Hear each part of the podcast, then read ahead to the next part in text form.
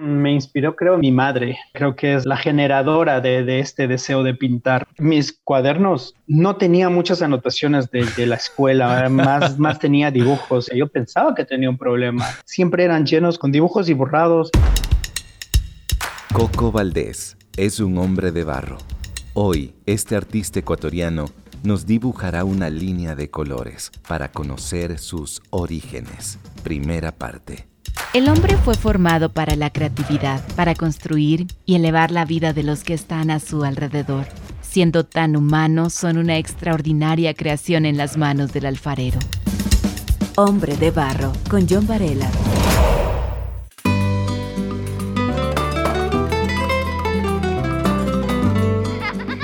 Todos los niños son artistas. El problema es mantenerlos así hasta que crezcan. Pablo Ruiz Picasso.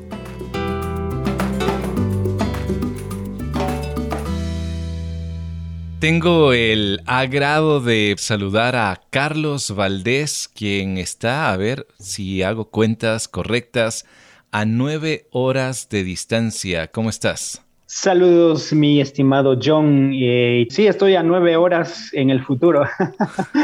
más, más adelante, sí, sí, en el horario. Te encuentras en una geografía muy diferente a la latina. Cuéntame dónde te encuentras y qué tal esa transición en un lugar que prácticamente es bastante plano, temperaturas bastante altas, una ciudad o un país bastante moderno. Cuéntame. Así es, John querido. Mira, eh, estoy en Dubai y, claro, Dubai, sí, como tú dices, es totalmente plano, caliente, pero más caliente no puede ser.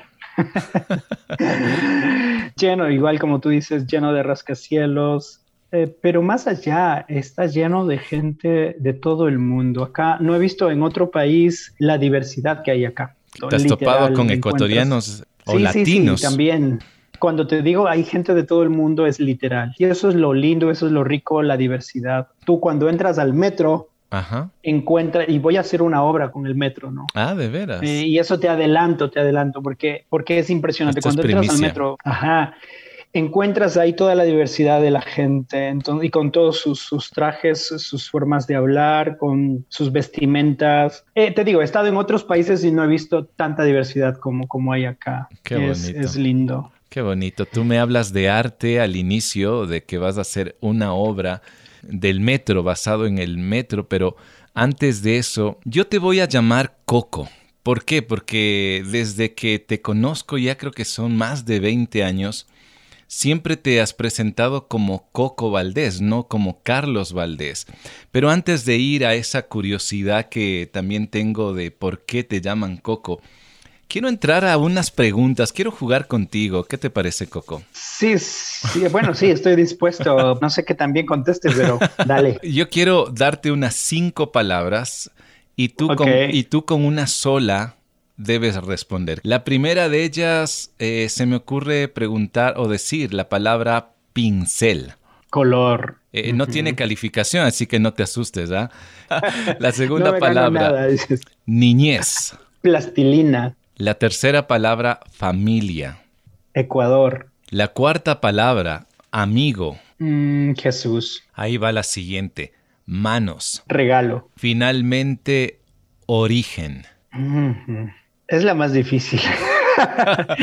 Despertar puede ser. Genial. Si tuvieras en un concurso, pues qué pena no ofrecerte nada, pero cuando tú regreses al Ecuador, te voy a dar algo que a lo mejor más te guste en cuanto a comida. Por cierto, ¿qué es la comida que más extrañas, Coco? Eh, unos yapingachos y un poquito de hornado. Eso me, extraño demasiado, sí. Para quien no es ecuatoriano, un yapingacho es las tortillas de papa, ¿no? Esas. Primero se, se hace puré de papa y luego se las va dorando de lado y lado, ¿no? Algunos ponen como un refrito dentro, un, achote, un, quesito, y quesito dentro. Ay, qué rico. Y el hornado es la carne de cerdo, ¿no?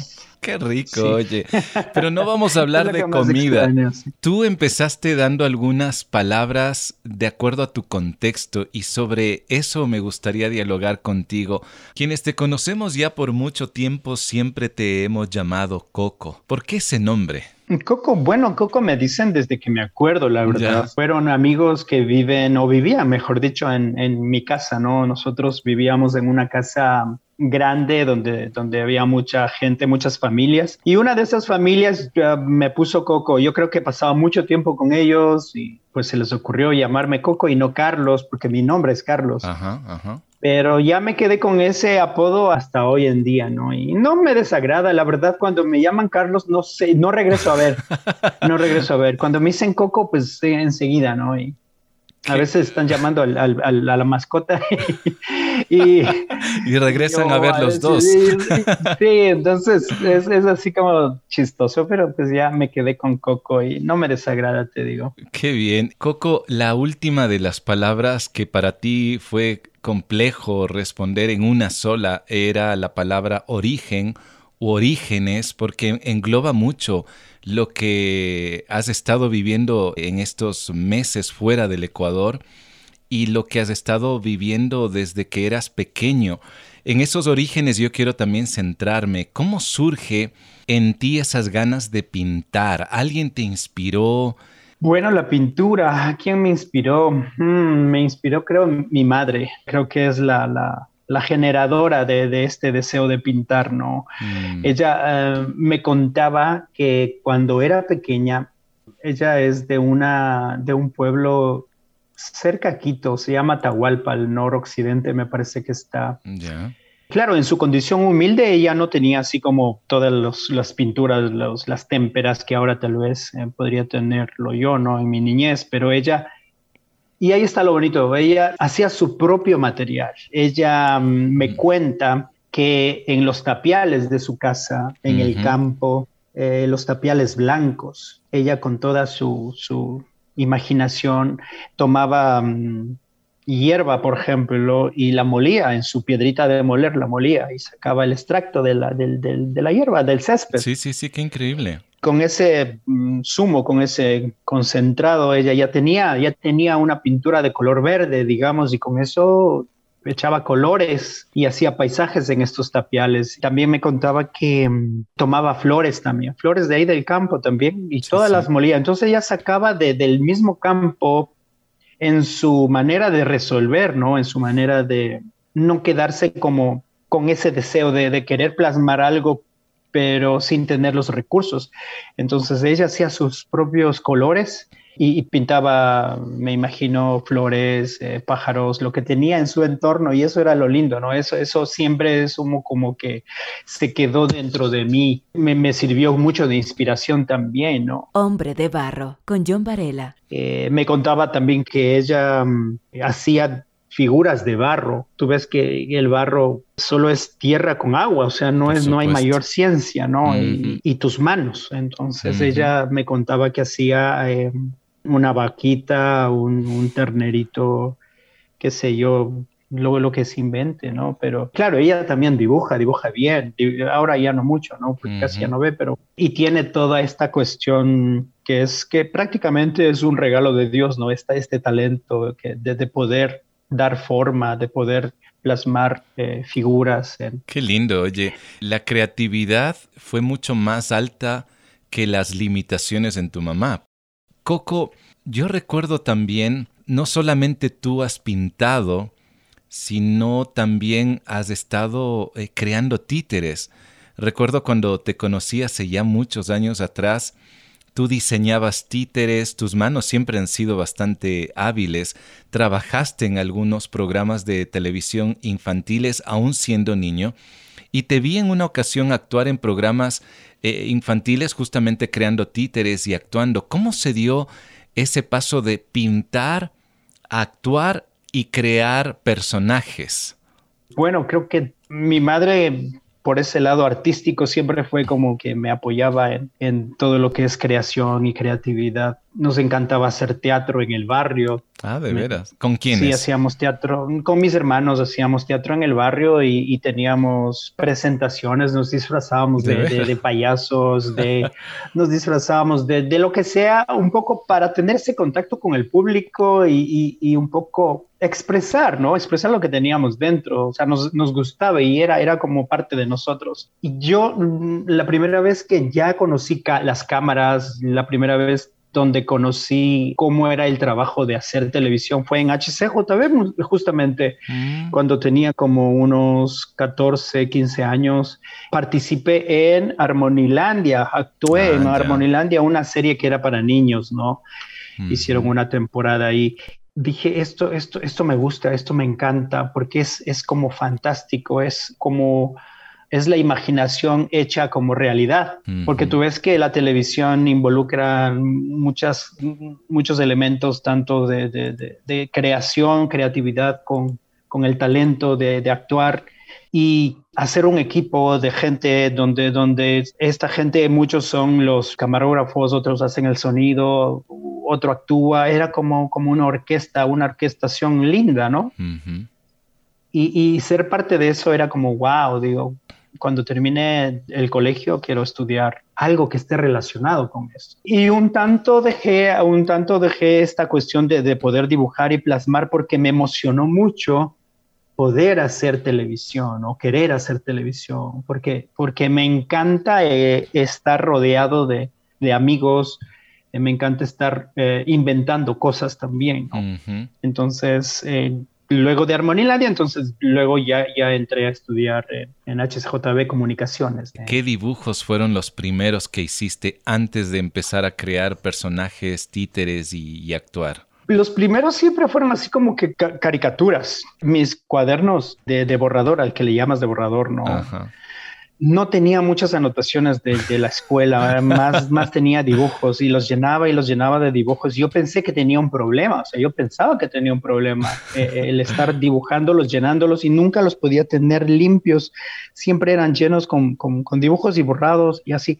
Después uno cuando ya crece te das cuenta que claro, es, es algo que tienes dentro, ¿no? Es como un talento que Dios te dio y es algo que con el tiempo vas a, vas a entenderlo, ¿no? En ese momento, ¿no? Y los dibujos, ya te digo, eran a carboncillo en ese tiempo de escuela o con pasteles con esas tizas como, como con polvo, ¿verdad? Con pasteles y hasta ahí llegaba, no, no, no pasaba de, de, esos lindos materiales también, ¿no? Como dice un querido amigo artista ecuatoriano también, dice, cualquier cosa que manche puede ser una herramienta para, para hacer arte, ¿no? O sea, no necesitas tener el óleo más caro ni el pincel más caro, ¿no? Con cualquier cosa que manche podrías hacer eh, arte. ¿Hubo algún problema en la escuela con los maestros? Que solamente te veían pintar o qué pasó? Yo no era muy bueno en la escuela, te cuento. O sea, yo era muy distraído, súper distraído. Eh, mm, recuerdo un día que me bajaron, por un día me bajaron de grado. O sea, yo estaba en segundo grado y me bajaron a primero. Así, así de feo y de y traumatizante, ¿no? Entonces, me acuerdo, me decía la profesora, un niño Valdés, hoy te vas a primero.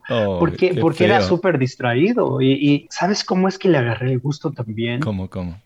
Y eso creo que es interesante. Mucho depende también de, los profesores. Pues. Si un profesor un poco puede ver algo especial que hay en ti y, y, lo valora y te da un empujón, te da como una puerta, ¿no? Un escape, una salida y, y dices, hay alguien que, que, valora lo que yo hago. Entonces, te digo esto porque tenía ya en cuarto, en quinto grado, tenía una profesora que me inscribió en, en participar en un concurso de, de, pintura con otras escuelas, ¿no?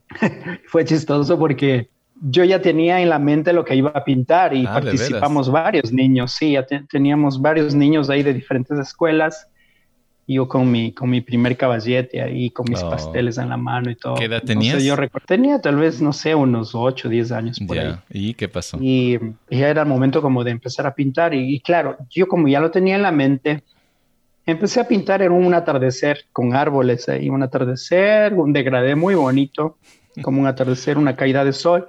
Y, los árboles los tenía así todos de negro, como, como las siluetas de los árboles. Terminé y me fui a ver cómo pintaban los demás niños, solo para mirar. Pero cuando regreso ya mi cuadro ya no estaba. No me digas. Ya no estaba. Entonces alguien se llevó el cuadro, mi profesora se enojó, dijo, ¿por qué no te quedaste aquí? Ay, no sé qué pasó, si algún otro niño cogió mi cuadro, no sé, o sea, fue, fue fatal. Pena. Fue fatal, pero de todas maneras hasta ahora, te das cuenta, hasta ahora pienso en esta profesora que un poco se dio cuenta cuál era mi, mi motivación, cuál era mi, mi talento. Eh, y, y, ella es como que ayudó como a, a, que explote más, más por ese lado, ¿no? Y claro, me hacía participar en teatro. Pero qué, qué importante que alguien se dé cuenta y más aún cuando uno es niño, porque puede haber el otro lado, ¿no? Un maestro en el que sea muy rígido y te siga sancionando por cada vez que te vea dibujando no es que es tu culpa, es tu ADN simplemente y, hay momentos en los que ciertos eh, docentes no se daban cuenta. Hoy han cambiado mucho las cosas, pero este es un llamado también de motivar como docente a aquellos niños que, que tienen otros dotes. Hombre de Barro lo puedes escuchar en www.radiohcjb.org y por Spotify. Coco, pasas de pintar, de hacer este tipo de arte, a ser productor porque estudiaste comunicaciones, llegas a ser director también de ciertos proyectos de televisión por varios años. Me imagino que interrumpiste esa parte de dibujar. ¿Cómo regresas a ese origen del arte, del dibujo y dedicarte a ella ya por completo? Sí, sí fue, y no hace mucho, ¿no?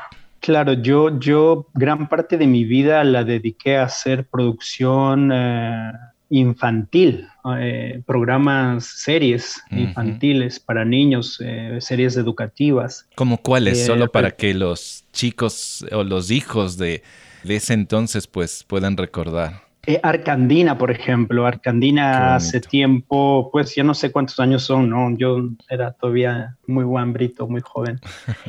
Arcandina, claro, manejaba y eh, hice los títeres junto con, con la directora María Elena Ordóñez. Mm. Manejaba los títeres, fabricaba los títeres también con mis propias manos, los, los, los cosíamos y claro, teníamos también un equipo, ¿no? Pero luego de, de, confeccionar, ya sabías que luego tenías que ir a grabar con este personaje y luego ponerle la voz, pero era mágico también, era mágico. Y hacer un programa que es educativo y ecológico. Eh, te estoy hablando hace mucho tiempo, era así como que, qué bueno que, que, se esté pensando en, el calentamiento global en ese momento. Pero te hablo que serán tal vez unos 25, 30 años, tal vez, no sé. Luego estuve trabajando también con eh, animación.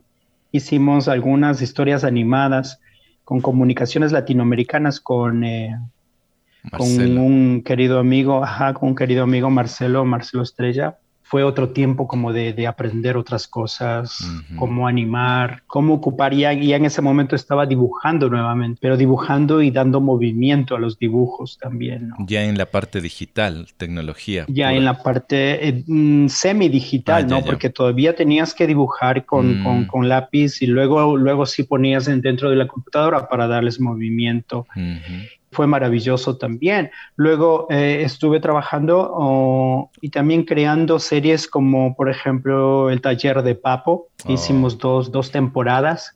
¿Tú creaste la, a la niña? Sí, eh, fue, digamos, como eh, la idea original y la creación también. Taller de Papo con este lindo personaje que, que, es Papo, ¿no? Que cuenta cuentos y mezclar también esta cuestión musical. Eh, alucinante el trabajo porque... A mí me encanta esa serie. ¿eh? Sí, has, la has visto, sí. Claro, eh, lindísima. Sí, estuvimos con dos, dos, dos temporadas mm, del taller de Papo, mm. una serie que sí nos, nos, nos dejó así como que muy contentos de poder producirla, ¿no?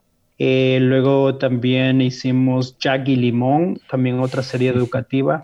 Y me hubiera quedado, te digo, me hubiera quedado haciendo más producción educativa, pero el, presupuesto, porque eran programas para el gobierno, ¿no? Y el presupuesto ya no era eh, originalmente como al inicio, pero muy, muy contento de poder haber hecho algo, ¿no? Llevado estas, estas producciones eh, en mi país. Y sé que ahora estas producciones también están eh, fuera. Se las están mirando en, otros países, ¿no? Tanto de Latinoamérica y también las están doblando a otros idiomas, ¿no? Eso es lo, lindo de hacer un trabajo que, puede un poco trascender también. Es decir, Coco, que por el tema que empieza a haber un ajuste económico en la producción de esto, porque antes era eh, un canal público, como que te obliga a volver de pronto a ese origen de empezar a pintar, de ver otras alternativas, como que, que empezaste desde pequeño, ¿no? Ese origen. Sí, bueno, siempre, o sea, te digo, te, mentiría si te digo que no, no quería ah, como regresar a, pintar y plasmar un cuadro, porque siempre, o sea, en toda mi vida siempre he visitado galerías, he visitado museos, donde te enfrentas con, las pinturas o con esculturas y me siento tan identificado de, poder generar también ese tipo de, contenido y era así como nostálgico, ¿no? Y siempre lo dejaba a un lado, lo dejaba a un lado, lo dejaba a un lado. pero llega un momento en que dices, bueno, ¿y cuándo vas a pintar? ¿O cuándo vas a hacer una escultura? Y, y, lo pospones era como pretexto esto de que ya no, ya no había financiamiento para, hacer programas de televisión educativos. Y pues bueno, en este tiempo voy a, dedicarme a pintar y pude hacerlo gracias también a la ayuda de mi esposa, porque en ese tiempo mi esposa también estaba trabajando. Entonces digo, que mientras ella está trabajando, voy a aprovechar este tiempo para generar una producción artística de la que siempre quise. Pero te topas con el hecho de que y ahora que pintas y ahora cómo pintas, porque yo no tenía idea de cómo pintar con un material que me encanta, que es el óleo, por ejemplo. Mm. Y digo, ah, ok, entonces empecemos, empecemos y, empecemos por el origen de esto, o sea, cuál es, cuál es el inicio de esto. Entonces el inicio literal, como todo en la vida, hay que aprender a utilizar el material, hay que aprender a, saber cómo se mezclan los materiales, con qué se diluye, qué va primero, qué va después. Entonces, tuve la oportunidad de, conseguir un gran maestro, bueno, algunos, ¿no? Eh, Juan Riz, por ejemplo, es uno de mis maestros en, mm. óleo, un académico, Juan Riz, un maestro en, en, lo que es la figura humana y, pintura en óleo. Eh, otro maestro también, Howard Takif, él es profesor de escultura ahí en eh, la Universidad de San Francisco. Tuve la oportunidad de participar en sus talleres a la comunidad también, con modelos en vivo. Me parecía unas clases inolvidables porque tienes el modelo al frente, tienes el material junto a ti y empezar a traspasar los volúmenes y a una pieza más pequeña, eso es así como, no, no lo puedes creer. Y poco a poco ir dándole forma, ¿no? Ir copiando las formas y pasando este, este material que es tan, tan lindo, ¿no? La arcilla. Eh, y así, o sea, tenía que empezar como a aprender de cero, bueno, no tanto de cero, ¿no? Porque tenía también esto, te digo, el don, el don que Dios me dio, y pero sí, hay que buscar la, parte que nos hace falta. En este caso es la parte técnica, la parte de conocer el, material, conocer también de qué se trata el arte también. Claro. Hombre de barro, originalidad en sus manos. Ahora, eh, Coco, me hablas tanto de, creación, de creatividad, de curiosidad, eh, de tus trabajos desde pequeño que siempre estabas inventando de pronto personajes y haciendo cosas. ¿Qué significa para ti el arte? Buena pregunta, John. Es difícil responderla porque tengo mi propio concepto, ¿no? no mi concepto no quiere decir que, que, eso va a ser como la generalidad para todos. Yo creo que es necesario que cada persona se haga su propio concepto de arte a través de su propio concepto puedan como describir lo que ven o describir lo que sienten. Yo, por ejemplo, mi concepto basado en, cinco palabras y, todas estas cinco palabras eh, empiezan con T. Eh, la primera es talento. El arte es talento. el talento viene de Dios. Luego del talento yo pongo la técnica. La técnica tiene que estar por fuerza. Claro. Eh, la técnica es trabajo diario, la técnica nunca, nunca se va a dejar de aprender la técnica, la técnica, no voy a decir que, que ya culminé con una buena técnica, todos los días aprendes técnica, técnica. Seguro. Debe estar otra palabra que es importante, que es la trascendencia. Hmm. Tus obras tienen que trascender, tienen que ir más allá, ¿no? Tienen que permanecer, no puedes hacer obras que hoy funcionen y mañana ya no. Para esto también debes tener un tema, es la otra palabra, ¿no? un tema. Ajá, un tema que, que, toque. Yo, mi tema de origen, el uno de, los de las series, tengo otro tema que es el, el arte perdido también, ¿no? Mm. Son temas que, que uno tiene que buscar como para poder decir algo que esté como encerrado en un concepto, ¿no? Y, finalmente tengo, y la dejé para el último, dije, eh, y es otra palabra que es eh, el toque. El toque, ¿qué significa eso? El toque, que la obra finalmente debe, debe tocar una fibra de ti, ¿no? debe sensibilizar algo de ti, mm. una obra. Cuando tú te la enfrentas o estás apreciando arte, tienes que sentir dentro de ti algo. Al menos eso es lo que yo siento cuando voy a ver obras en museos y eso, eh, siento que me transmite, ¿no? Me, me, toca una fibra, ¿no? me, conmueve el tema, me conmueve la, composición, me conmueve la luz o el color, me conmueve la ejecución. Con esas T creo que yo he podido como definir eh, qué es el arte para mí, ¿no? Solamente me gustaría, antes de seguir conversando contigo, resumir esas cinco T's que tú lo planteaste hace poquito. El primero fue talento, luego técnica, trascendencia, tema y toque. Todo esto, estos, estas cinco T sin duda, lo has venido aplicando en tus obras, en lo que has hecho, en lo que estás haciendo y en los proyectos que se vienen. Y hay uno en especial que yo diría que también cambia mucho el rumbo de tu parte profesional y es la obra Orígenes. Cuéntame sobre ella. Sí, uh, Orígenes es una serie de 12 piezas. Quería hacer una serie, ¿no? Mm, digo, ¿por qué no? Voy a, voy a comunicar algo que hable de mí, de mi país, que hable de mi historia, que hable de, de mis primeros artistas. Yo les considero a, la gente que vivió antes de, la llegada de Colón, uh, esta, esta época precolombina, a toda esta gente que hacía arte les, les considero como los primeros artistas ¿no? de nuestro país. Seguro. Y ellos son los que se enfrentaron con los materiales, ellos fueron los que, que se enfrentaron con las formas, con esas estéticas, ¿no? Con, con en, plasmar lo que ellos pensaban, en plasmar lo que ellos creían. Entonces dije, ok, voy a empezar hablando de mí, de mi raíz, de mi país, de mis culturas.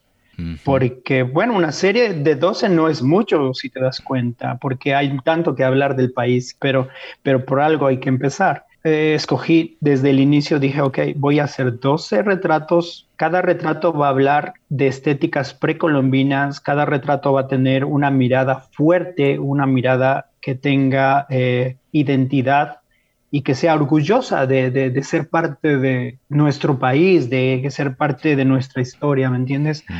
Y voy a mezclar, voy a mezclar la parte em, de, una de esta estética precolombina con rostros actuales. Perdón que tenga que interrumpirte, Coco, pero la próxima semana escucharemos la segunda parte de Orígenes. Hoy hemos podido conocer puertas adentro, como se suele decir, el origen de Coco Valdés como artista y de qué manera se ha ido desarrollando ese talento dado por Dios. En el siguiente episodio conoceremos el alcance que tuvo la obra Orígenes en Dubái. Gracias por escuchar y compartir este podcast Hombre de Barro. Gracias también por tus mensajes y comentarios. Además, me puedes encontrar en Facebook e Instagram como John Varela. Hasta pronto. Hombre de Barro con John Varela. Hombre de Barro es una producción de HCJB.